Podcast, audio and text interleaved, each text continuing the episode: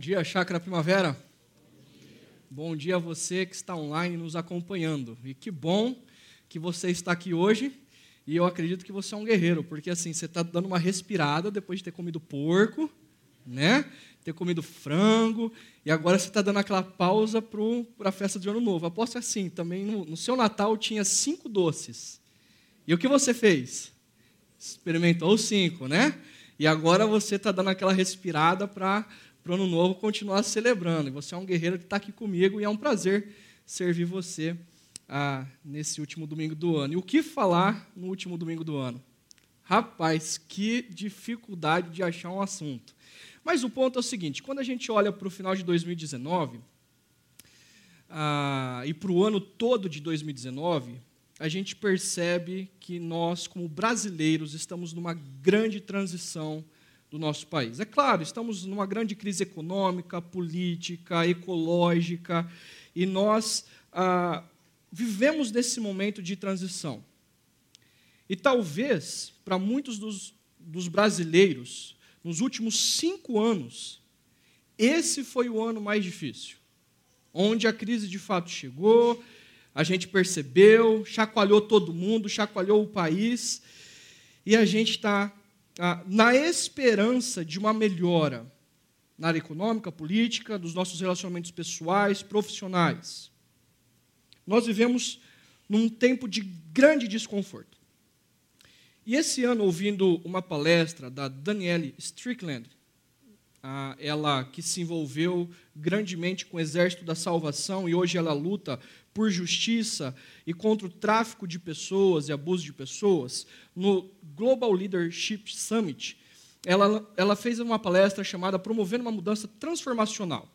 E nessa palestra ela faz uma ilustração muito pertinente para ganharmos consciência de ah, como nós devemos lidar ou como nós devemos enxergar momentos de grande transição nas nossas vidas pessoais, crise de identidade, crise de relacionamentos, quando, quanto também crises profissionais.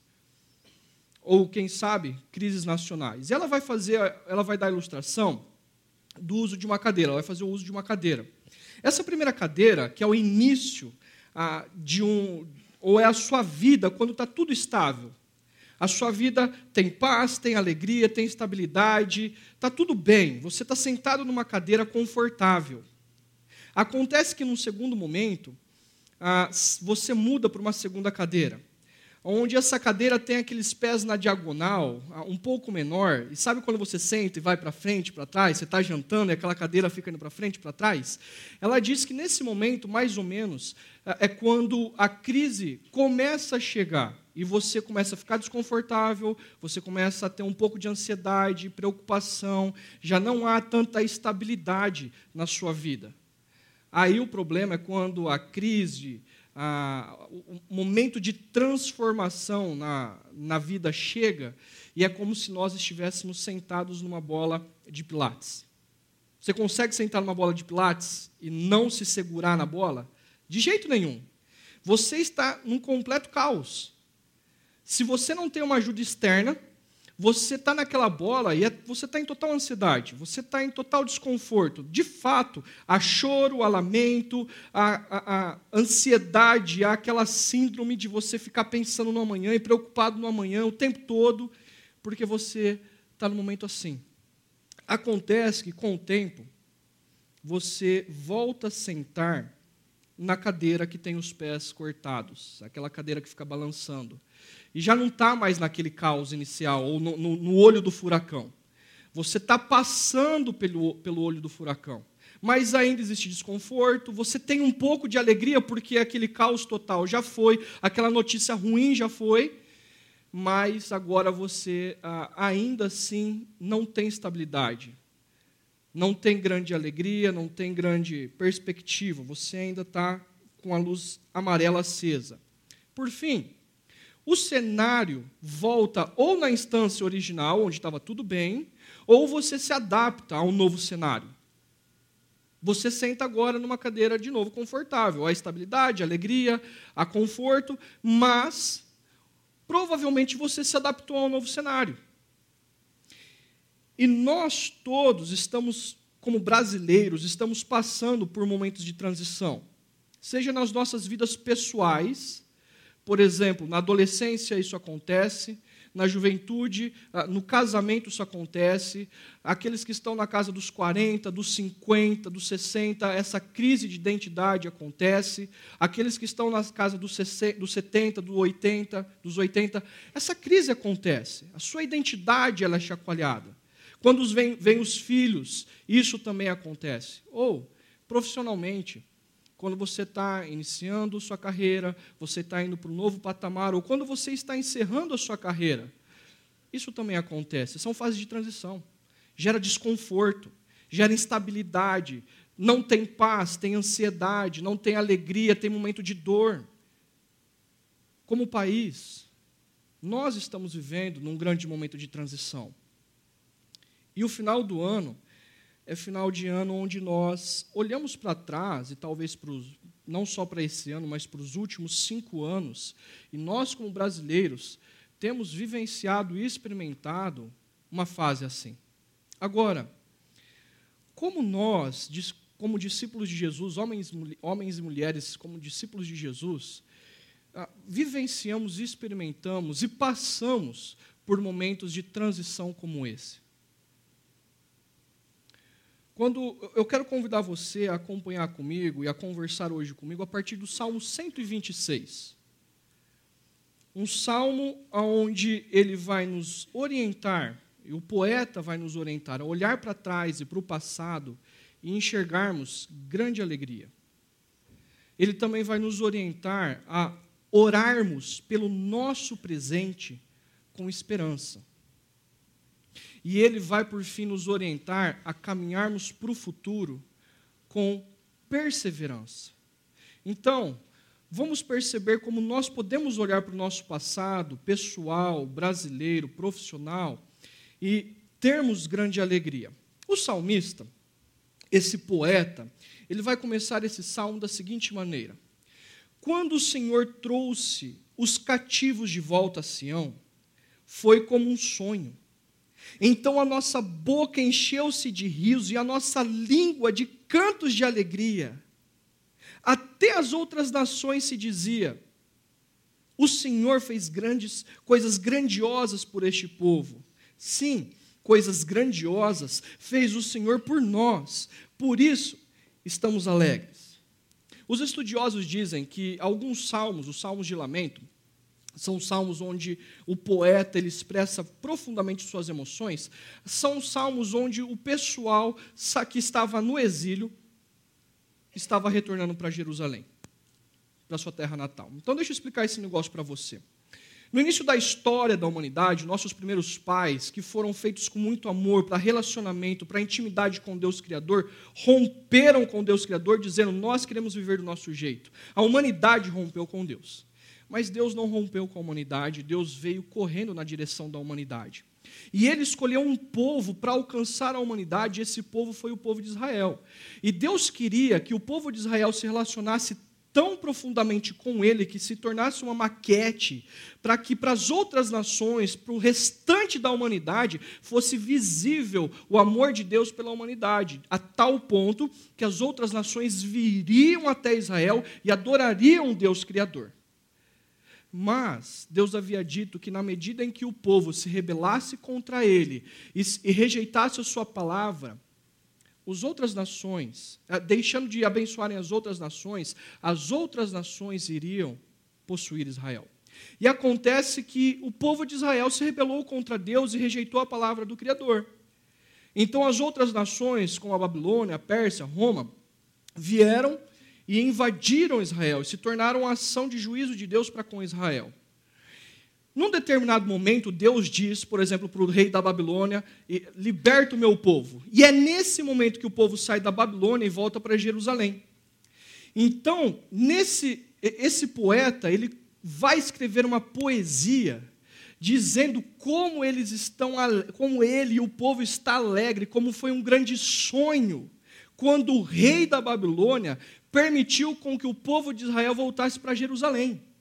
E eles ficaram como quem sonha. Sabe quando você, ah, universitário, ou você que presta concurso tem o seu nome aprovado na lista? Você olha o seu nome aprovado na lista, você fica como? Quem sonha? Sabe quando você recebe uma grande notícia, que você fechou um grande contrato, um grande negócio, quando nasce um filho, você fica como quem sonha e a sua boca se enche de riso. Sabe aquele final de ano ou aquela conquista que você, que você teve e você chama os seus amigos para celebrar e fazer churrasco e dá vontade de gritar por alguma coisa que aconteceu na sua vida de tanta alegria? É isso que está acontecendo com o povo. Eles estavam numa situação de exílio, em total caos, sentados numa bola de pilates. E eles precisavam de um agente externo que agisse em favor deles, para retirá-los daquela bola de pilates de caos e os levasse para Jerusalém. E ele está dizendo, e aqui o termo, o Senhor trouxe os cativos, o termo original por detrás de trouxe os cativos é restaurou. Eles estavam no momento original de paz, de alegria, de satisfação, de estabilidade, mas por conta da rebelião contra Deus e rejeitar a sua palavra, eles foram subjugados pela Babilônia. Mas Deus, eles não podem fazer nada por eles, e Deus age, intervém e os liberta e os restaura, levando para Jerusalém. Aqui duas coisas muito interessantes, muito interessantes. Primeiro, quem é o agente da restauração, segundo esse texto? O Senhor não é a bondade dos israelitas, não é o desempenho dos israelitas, não é a, a grande.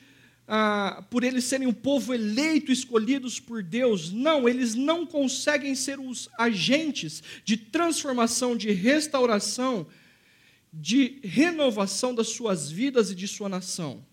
Se Deus não agir e Deus não intervir soberanamente com o seu amor prático, atuante, os resgatá-los da situação de caos onde eles estão, eles não conseguem se libertar. Portanto, o agente de restauração é Deus.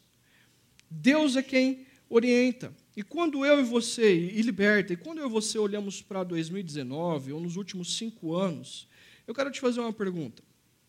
Eu e você passamos por momentos onde nós estávamos sentados numa cadeira, com grande estabilidade, alegria, felicidade, paz.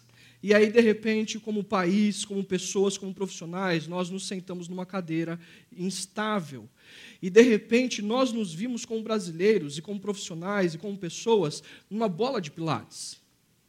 E eu e você não poderíamos salvar a nós mesmos. Mesmo com o nosso desempenho, mesmo com nossas habilidades, se não houvesse um agente externo cuidando de nós, nós não conseguiríamos nos libertar. Agora, quando você olha para os últimos cinco anos e para 2019, eu quero que você pontue quais foram os momentos onde Deus restaurou você, Deus libertou você.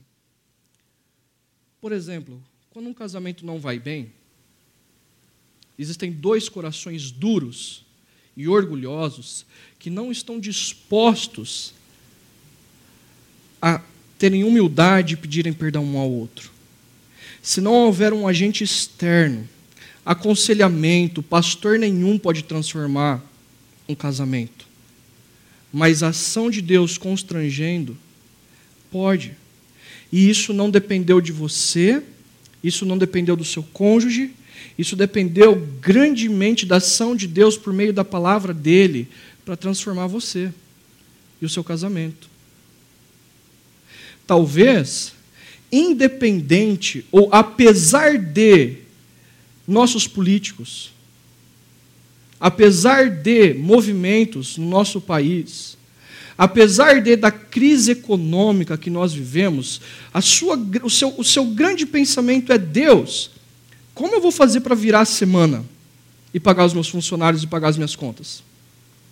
Vários, Várias pessoas com que eu conversei, a grande crise nos últimos cinco anos era essa. Outros, a crise era: Deus, como eu vou fazer para virar um mês? Porque não tem cliente, o mercado está parado. Mas, passados cinco anos, passado um ano, você conseguiu virar a semana, você conseguiu virar um mês, e a pergunta é: apesar do cenário de crise política, econômica, moral do nosso país, está havendo restauração, está havendo libertação, Deus está agindo com cuidado para com você. E o ponto do salmista aqui não é você olhar para trás e se alegrar com um momento de dificuldade, porque isso não é legal. E o, não é legal passar por um momento de crise, de ansiedade, de instabilidade. O ponto que o salmista está nos levando a pensar é que essa questão de sonho, essa questão de riso, de alegria, é quando nós olhamos para o passado e percebemos o agir de Deus para com as nossas vidas quando nós não conseguimos nos libertar, nos salvar. E Deus está nos movendo de um lugar de alta instabilidade para um lugar de alegria, de paz, de restauração. Então, o nosso papel no final desse ano é olharmos para trás e nos alegrarmos, não com os problemas que nós tivemos, mas nos alegrarmos com a mão de Deus, com o cuidado de Deus, com o governo de Deus sobre as nossas vidas, cuidando a gente nos, da gente nos mínimos detalhes. E a sua boca deve se encher de riso, e a sua língua deve soltar cantos de alegria, porque Deus tem cuidado de você, da sua vida, da sua família, da sua empresa e inclusive do nosso país. A alegria do salmista não está no momento de dificuldade. E como também não está no momento de libertação como um fim em si mesmo. Ele está se alegrando porque Deus tem agido nas nossas vidas. E essa é uma boa, essa é uma boa dinâmica para desenvolvermos a nossa espiritualidade, iniciarmos o ano de 2020 nos lembrando como Deus tem agido por nós e através de nós. E isso deve gerar alegria. Mas não só devemos olhar para trás e nos enchermos de alegria, nós devemos também orar pelo nosso presente com esperança. Olha só o que o salmista diz no verso 4. Senhor, Restaura-nos, assim como enches o leito dos ribeiros no deserto. E se você prestou atenção nesse salmo, nessa poesia, caramba, ele acabou de dizer que Deus restaurou ele. Ele não ficou como quem sonha, ele não ficou alegre. Por que, que agora ele está orando para Deus restaurá-los? Porque, embora Deus os tivesse tirado do caos, do sentar naquela bola de pilates, eles ainda estão numa situação de alto desconforto, numa cadeira onde não há paz, numa cadeira onde ainda não há estabilidade. É como se eles estivessem dizendo: Deus, ainda existem inimigos ao meu redor. Eu voltei para Jerusalém, isso é muito bom e eu me alegro com a Sua presença, o Seu cuidado e o Seu amor prático na minha vida. Mas Deus, ainda, olha a instabilidade econômica, porque Jerusalém ela está quebrada. Jerusalém está cheia de inimigos ao redor. Jerusalém ainda é oprimida economicamente, politicamente. Deus, restaura-nos, porque a nossa vida ainda continua como um deserto. E no deserto, e a ideia aqui de deserto, o termo por detrás de deserto aí, no original é Negev, é o deserto ao sul de Jerusalém, ao sul de Judá. Ah, e no deserto, o que, é que você tem no deserto? Nada. Você não tem vida, você não tem alegria, você não tem cor, você não tem celebração, você não tem colheita, você não tem resultados. No deserto não tem nada. E ele está dizendo: Deus, embora nós estivéssemos num contexto de alta opressão, de alto de escravidão, agora nós estamos livres, isso é muito bom, mas Senhor, restaura-nos, porque ainda não há paz, ainda não há estabilidade, ainda não há alegria, ainda não há grande felicidade para o nosso povo. Nós vivemos num tempo de deserto. A vida desse povo é como um deserto. E essa é uma imagem do deserto lá do Negev. Não tem nada. Sempre no deserto nós estamos tentando sobreviver. Agora, ele diz: Senhor, manda, faz com a nossa vida como o Senhor faz com o deserto.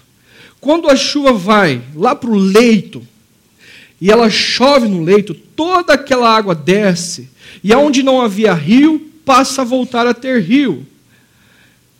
e a vida retorna. Esse é um retrato de um dos rios, dos fluentes ah, do Negueb. E quando Deus abençoa e Ele restaura, passa a haver vida, estabilidade, alegria, justiça. E é, é por isso que ele está orando: Senhor, é visível a tua mão na minha história, é visível o teu amor manifestado na minha vida, mas ainda não está tudo bem, por isso continua restaurando a gente. E nós, como discípulos de Jesus brasileiros, precisamos não apenas olhar para o nosso passado e nos alegrarmos pelo agir de Deus na nossa história, nós devemos orar com esperança pelo nosso presente. Por quê? Como brasileiros, no último. Essa semana o IBGE lançou a, a, a notícia, o, os dados do último trimestre, que eles chamam de trimestre móvel, setembro, outubro e novembro, quanto ao desemprego no Brasil. Antes, no último trimestre móvel, estava 11,8% de desemprego, hoje 11,2%. Isso é muito bom, ok, isso é muito bom. Isso é um cenário de melhora. Mas a questão é que são 11,9 milhões de brasileiros no nosso país ainda desempregados. Não há estabilidade econômica, não há estabilidade política, e nós precisamos orar pelo nosso país, pelas nossas empresas, pelas nossas famílias, porque ainda nós não estamos num cenário de grande alegria, de grande estabilidade. E mais, no Nexo Journal, eles mostram a disparidade de desemprego por região.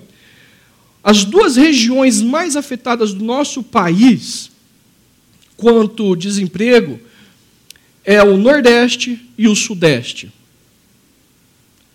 E o Nordeste está disparado na questão do desemprego. E nós, quando nós temos a nossa região de Campinas voltando a se reaquecer, nós ficamos contentes, mas o nosso, nós, via de regra, o nosso coração às vezes fala assim: o Brasil podia dividir no meio, né?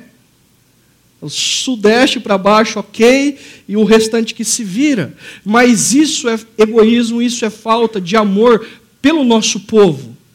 E nós precisamos continuar orando por esperança, com esperança pela nossa nação. E mais, desde 2013, há uma grande disparidade de renda econômica. Não há, há, uma grande desigualdade financeira no nosso país. E continua aumentando. Nós não estamos distribuindo renda em comum. E os dois, as duas regiões que mais sofrem com o nosso país é Norte e Nordeste. Nós vivemos numa região muito boa. Nós vivemos numa região altamente rica e aquecida. O ponto é que nós precisamos olhar como discípulos de Jesus para a nossa nação, inclusive para aqueles que estão ao nosso redor e não têm recurso. Mas, para o nosso país ir bem, não basta apenas nossa região ir bem, nosso país precisa ir bem, as nossas famílias precisam ir bem. Nós precisamos orar por esperança. Dois domingos atrás também, o pastor Ricardo fez menção do desafio 2020, recapitulando o ano de 2019. A nossa comunidade também passa por desafios. E nós precisamos orar ah, no presente, porque nós vivemos num momento de deserto. E nós precisamos orar com esperança para que Deus continue dando vigor para a nossa comunidade, nos seus grupos pequenos, nos seus relacionamentos familiares, a nossa liderança, a nossa saúde econômica, para nós continuarmos avançando em missão. Muitas famílias da nossa comunidade têm sido afetadas por inúmeras questões, sejam elas quais forem. E nós precisamos orar no presente, com esperança, pelas nossas famílias. Porque o ano de 2020, 19 está virando e nós já estamos em 2020. E nós precisamos exercitar a nossa espiritualidade, não apenas nos alegrando com o passado, vendo o cuidado de Deus, mas compreendendo qual é o momento que nós vivemos como país, como cidadãos, como discípulos, em meio ao mercado de trabalho, porque há muitas pessoas ao nosso redor que estão sofrendo sim, mas também como comunidade, como grupos pequenos, como, como indivíduos, como pessoas, como famílias. Não só essas duas coisas, mas por fim, nos alegrarmos com o passado, orarmos com esperança pelo presente, mas caminharmos na direção do futuro com perseverança, com determinação. O poeta vai terminar dizendo o seguinte: Aqueles que semeiam com lágrimas, com cantos de alegria colherão.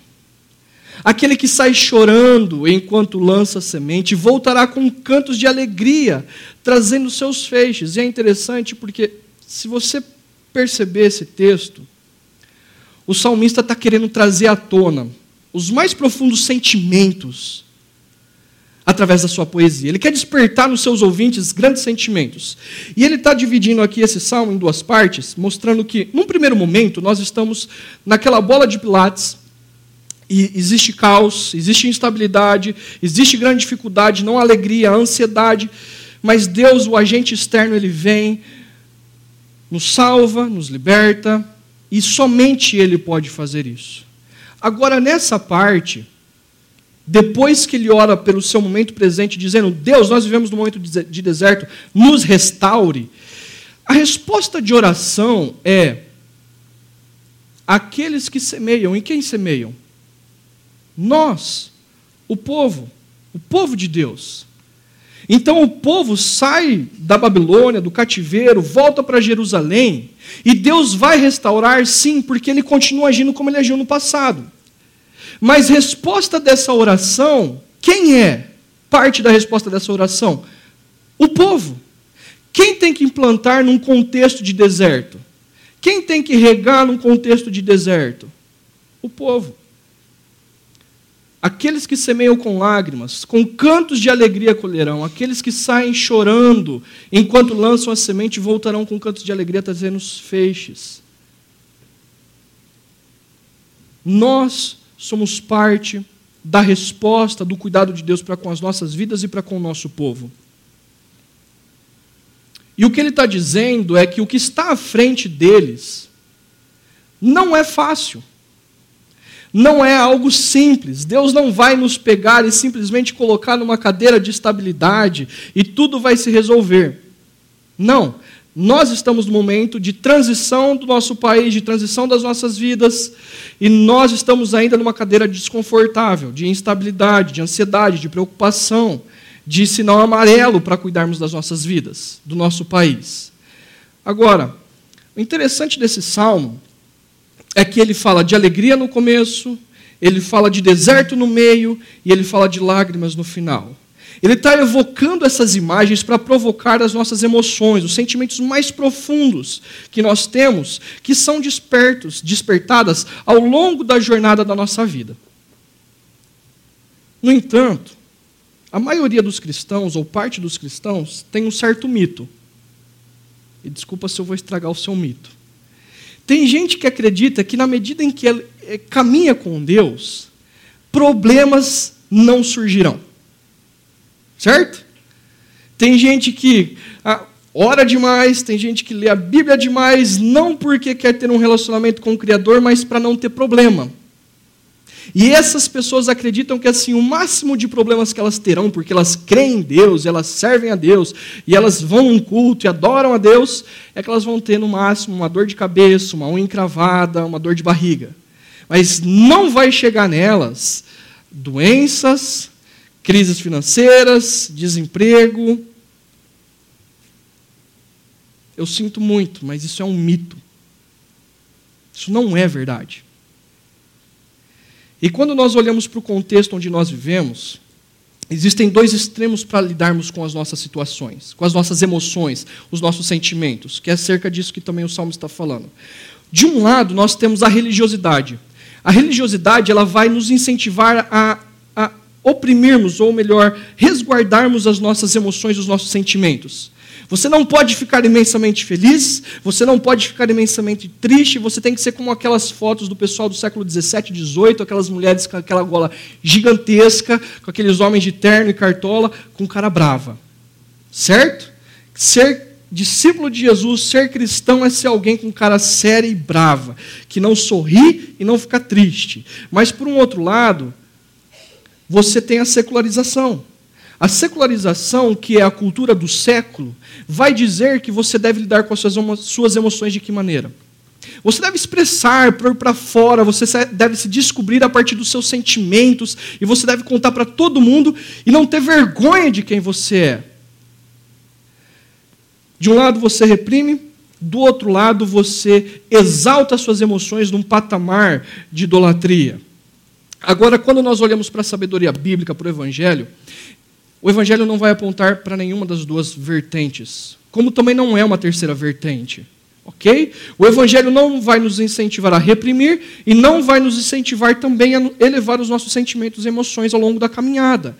Até porque essas duas coisas, ao lidarmos com as nossas emoções ao longo da caminhada, são altamente perigosas.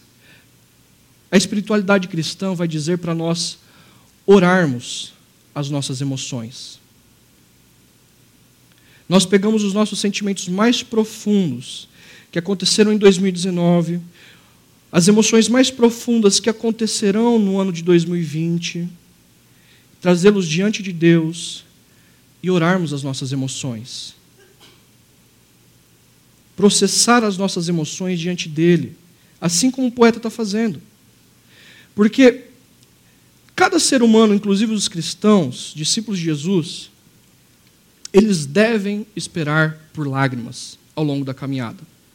E no momento de transição que nós vivemos, ainda não há conforto, não há estabilidade, e nós passaremos por dificuldades ainda em 2020. Inclusive discípulos de Jesus. Você deve esperar por lágrimas. E eu tenho duas notícias, a má e a boa. Vou começar com a má, assim a boa já resolve a primeira, ok? A má notícia é que esse mito de que você não vai ter problema não existe.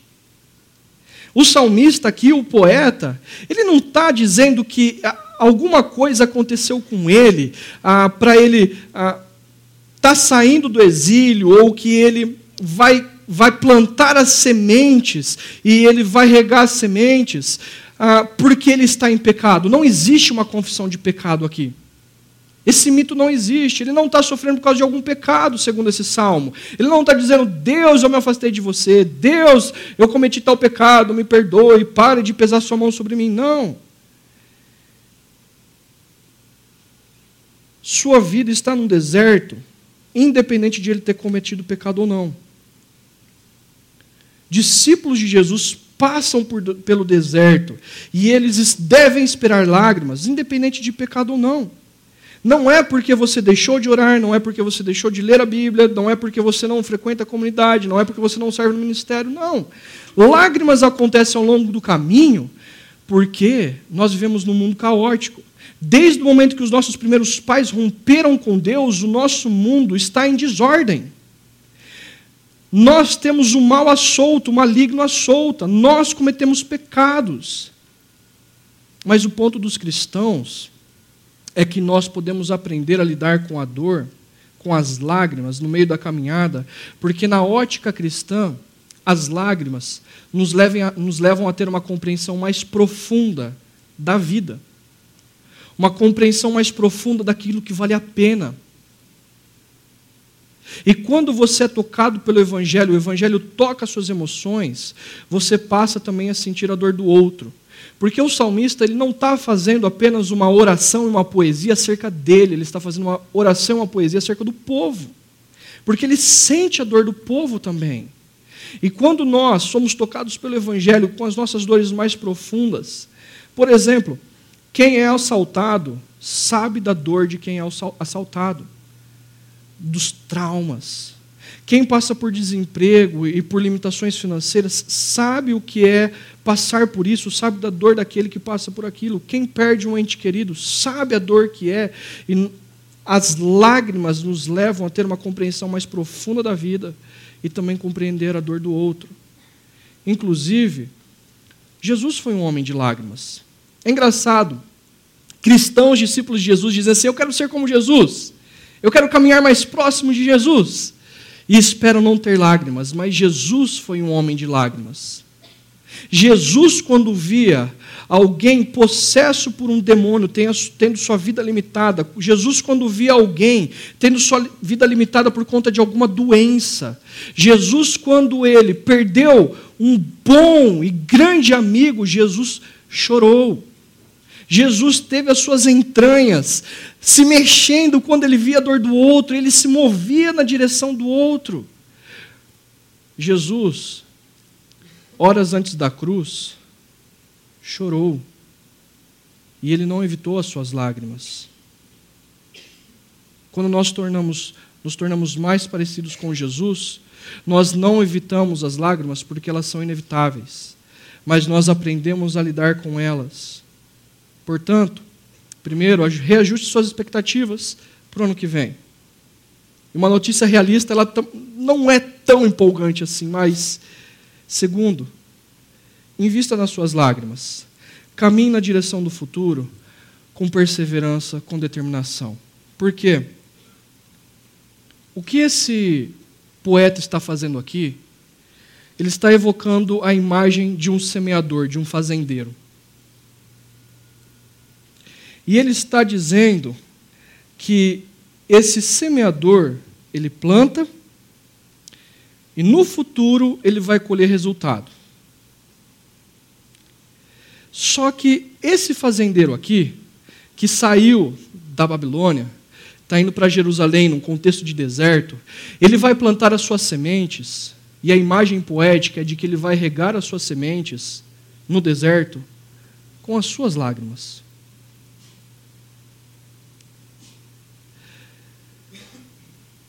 No deserto ele não tem água, ele não tem esperança. Mas a maneira de ele regar aquilo que está nas mãos dele é com suas lágrimas. Você precisa plantar as suas lágrimas no ano de 2020.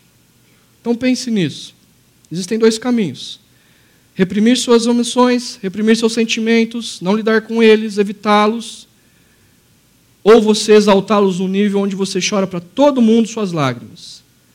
Você coloca suas emoções no nível, num patamar elevado na sua vida. As duas formas não têm colheita. De um lado, você reprime suas emoções e não as ora na presença de Deus, e não expressa. Logo, você não planta, você não tem colheita. Do outro lado, você pega suas lágrimas e joga para tudo quanto é lado e não as planta. Logo, você também não tem colheita. O que nós precisamos fazer é investir nas nossas lágrimas, porque elas vão nos trazer colheita, vão nos trazer alegria. E como nós vivemos no centro urbano, a gente não tem mais noção do que esse negócio de plantar semente, certo? A não ser o pessoal aí que gosta de trabalhar com flor. No caso, deixa eu te ajudar e aí você vai entender esse negócio aí de plantar semente. Você sabe lidar com dinheiro? Ó, oh, todo mundo sorriu agora, né? A semente nesse caso é como se fosse dinheiro. Se você lida bem com dinheiro, o que você faz? Você poupa. E o que você poupa, você investe. Você não reprime o seu dinheiro sem investi-lo, como você não sai gastando o seu dinheiro à torta direito. Se você lida bem com o seu dinheiro, você poupa para investir. E o que o investimento faz a médio e longo prazo? Te dá retorno. Você tem lucro, certo? O ponto aqui é que você deve investir em suas lágrimas. Caminhando em direção ao futuro, nós teremos dificuldades, nós teremos o ano de 2020 ainda em transição, nós teremos ainda que investir nas dificuldades que nós teremos. E investir nas nossas lágrimas é ter retorno de alegria. A Bíblia diz, lá no Salmo 30, verso 5, e essa é uma promessa bíblica ao longo de toda a Bíblia, é de que o choro pode durar uma noite, mas a alegria ela vem pela manhã. Quando a gente vai para o apóstolo Paulo, lá em 2 Coríntios também, o apóstolo Paulo vai falar assim: olha, a nossa leve e momentânea a, e passageira a, sofrimentos que nós temos, não tem comparação com o peso de glória que nós receberemos. O sofrimento que nós temos no presente, no momento histórico, as nossas lágrimas vão fazer, vão produzir em nós glória, alegria, porque à noite o sofrimento passam. E o sofrimento, quando ele plantado, as dificuldades, as lágrimas no casamento, financeiras, econômicas, éticas, morais, a médio e longo prazo produzirão em nós e para nós alegria e glória eterna. Agora, o tipo de lágrima que você precisa evitar são as lágrimas que não te transformam. Essas lágrimas você evita. As outras você investe. Agora eu vou te fazer uma pergunta: você sabe como investir nas suas lágrimas? No ano de 2020, no momento de dificuldade profissional, comunitária, espiritual, familiar, você sabe como investir em suas lágrimas? Você sabe plantá-las ou simplesmente reprimi-las ou jogar para tudo quanto é lado? Então talvez você pergunte, ok, como eu faço isso? Ore as suas lágrimas. No ano de 2020, nos momentos de dificuldade, nos momentos onde sentimentos, onde ah, emoções emergirem, sejam elas de alegria, sejam elas de deserto, sejam elas lágrimas, invista, ore, tempo na presença de Deus. Você precisa experimentar o momento que você está vivendo, familiar, financeiro, econômico, profissional, na presença de Deus. Você precisa investir nas suas lágrimas e processá-las como família, como comunidade, na presença de Deus. Os poetas bíblicos oram suas lágrimas, oram seus sentimentos, e é isso que transforma as lágrimas daqueles que choram. Portanto, é minha responsabilidade, sua responsabilidade, olharmos para o futuro com determinação. Nós sabemos que Deus tem agido no nosso passado, nós nos alegramos, a nossa boca se enche de riso e canto de alegria porque nós temos certeza que Deus tem agido e cuidado de nós, até porque nós não conseguiríamos nos salvar. Nós oramos pelo nosso presente com esperança do agir de Deus, porque Ele tem feito isso no nosso passado. Agora, é minha responsabilidade, sua responsabilidade, plantarmos as nossas lágrimas no ano de 2020. Parte da resposta da restauração de Deus para as nossas vidas, para as nossas famílias, para a nossa comunidade, para o nosso país, somos nós. E talvez você, como um profissional cristão, a partir da ética cristã, vai ter dificuldades no ano de 2020 ao fazer contratos, ao atender pessoas, você vai ter dificuldade. O que você vai fazer? Plantar as suas lágrimas. Nós, como comunidade, teremos dificuldades o ano que vem? Sim. E é nossa responsabilidade, como discípulos de Jesus e parte dessa comunidade, orarmos as nossas lágrimas como comunidade cristã em Campinas. É nossa responsabilidade como brasileiro agirmos como discípulos de Jesus num contexto de exílio pós-cristão atuarmos com excelência, nós teremos dificuldades. E você, pais, filhos, cônjuges, vocês terão problemas familiares em 2020? Sim, nós teremos. Nós devemos esperar por lágrimas. Elas fazem parte da caminhada. Nós teremos crise de identidade? Sim, elas fazem parte da caminhada. Agora, o ponto é que, como parte da resposta, da restauração de Deus para com nossas vidas, quando cônjuges estiverem em crise, é nossa responsabilidade diante de Deus plantarmos as nossas lágrimas. Orarmos diante dele acerca da crise do nosso casamento e sermos agentes de transformação no nosso casamento. Termos humildade, pedirmos perdão, reconhecermos nossos erros. Filhos e pais, quando as crises vierem, é nossa responsabilidade participarmos de, da resposta de oração que nós fizemos pelo presente, com esperança, caminharmos com perseverança no futuro e expressarmos as dificuldades que nós temos com os nossos filhos, com os nossos pais.